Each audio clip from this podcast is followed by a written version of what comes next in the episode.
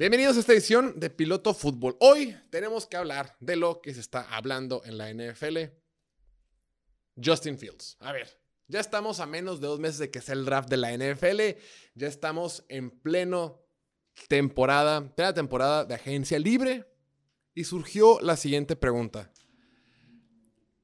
Chicago debería de seleccionar un quarterback con la primera selección global y bueno, e intercambiar a Justin Fields. Y me quedé pensando. Veamos. Antes que nada, sean ustedes bienvenidos, todos de regreso. Estuvimos dos semanas de vacaciones, hemos vuelto. Hoy es primero de marzo y estamos muy contentos de regresar. Se viene una temporada durísima de agencia libre, de cambios en los equipos, de, de, nuevos coaches, nuevos coordinadores ofensivos, nuevos coordinadores defensivos y claro que el draft, vamos a tener mucha cobertura de todo eso. Pero bueno, surgió esta duda y quería hacer un video especial platicando de este tema.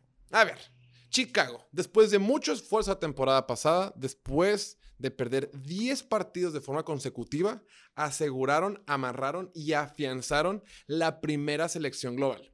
Entonces, es una primera selección global súper valiosa. Es muy valiosa porque es un año donde vienen buenos quarterbacks. Cuando vienen prospectos de élite o verdaderos prospectos top, es cuando más vale la pena tener una primera selección global. Es obvio, es evidente. El año pasado, por ejemplo, muchos prospectos como tal no pintaban mucho, aunque terminaron jugando muy bien. Oye, dudábamos de jugadores como, decíamos, no hay mucho talento, no sé qué. ¿Qué tal Amatos Gardner? ¿Qué tal Aiden Hutchinson? ¿Qué tal, bueno, ya todos los novatos que, conocemos que no vamos a mencionar en este momento?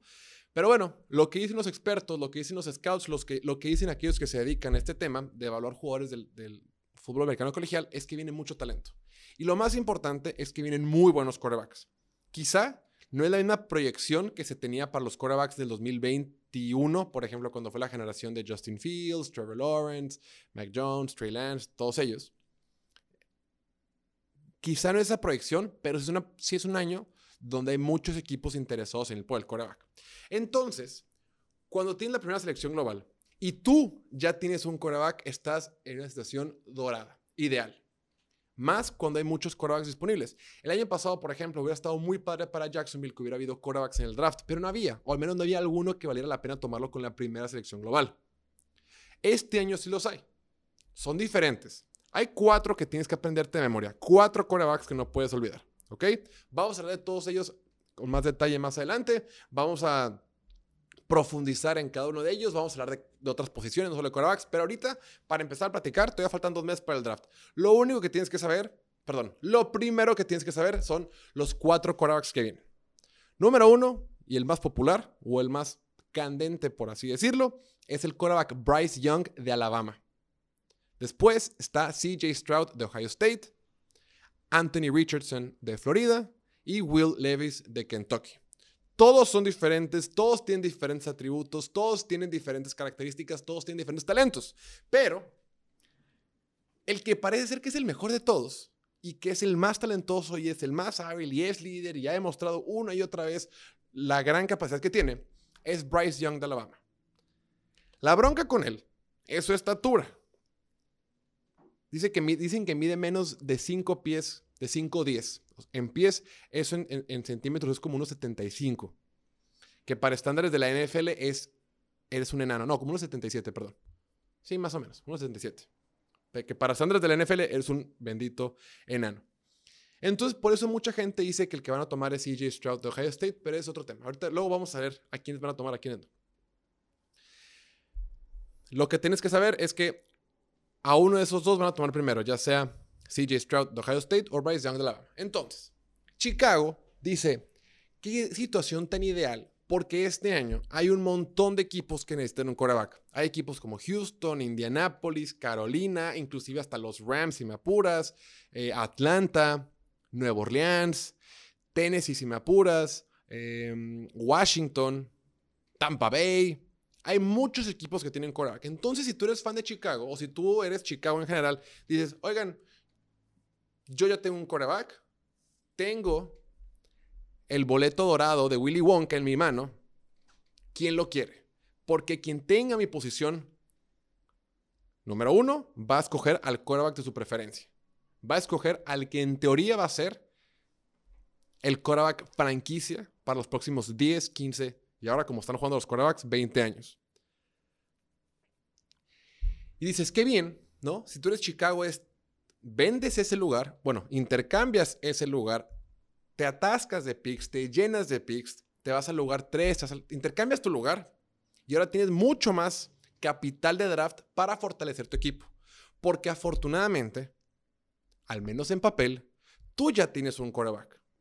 Y es lo que decíamos, Chicago ya está en la situación de tienes un quarterback y lo que debes de hacer es buscar apoyarlo. Sin embargo, no tan rápido. No lo vayamos tan rápido. Creo que es el momento de evaluar y entender que Chicago tiene tres opciones.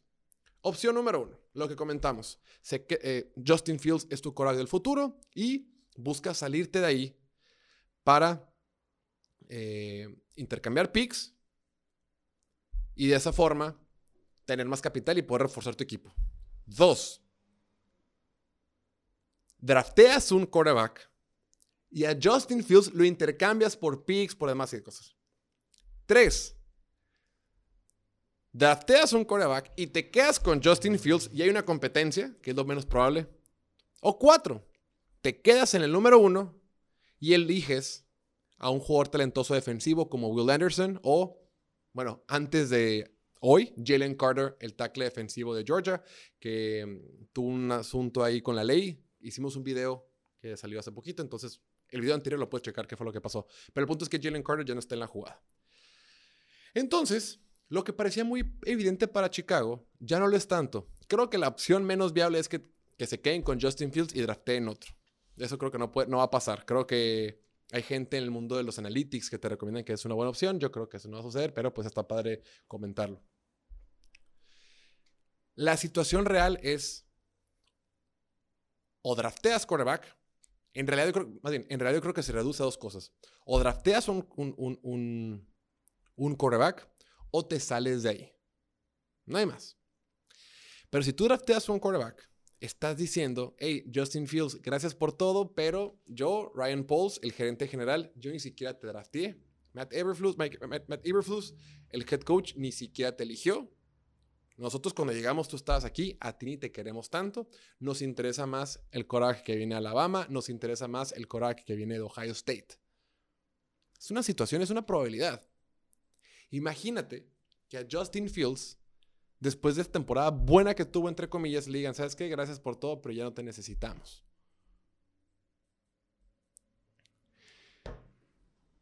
Es una posibilidad. ¿Qué estarían dispuestos a dar otros equipos por Justin Fields? Porque, a ver, si tú te vas a la primera ronda, si tú te vas a la primera selección global buscando un quarterback, ¿qué estarías dispuesto a dar? ¿Darías dos primeras rondas, dos primeras rondas y una segunda? Se puede dar diferentes combinaciones. Porque estarías dando eso por un Bryce Young o por un CJ Stroud. Pero ¿qué estarías dispuesto a dar por un Justin Fields? Probablemente algo parecido.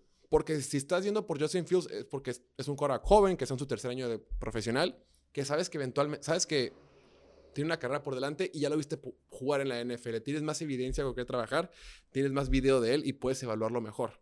En cambio, Bryce Young y CJ Stroud, por más que hayan jugado mucho en colegial, pues es lo mismo. Entonces, ¿qué va a hacer Chicago?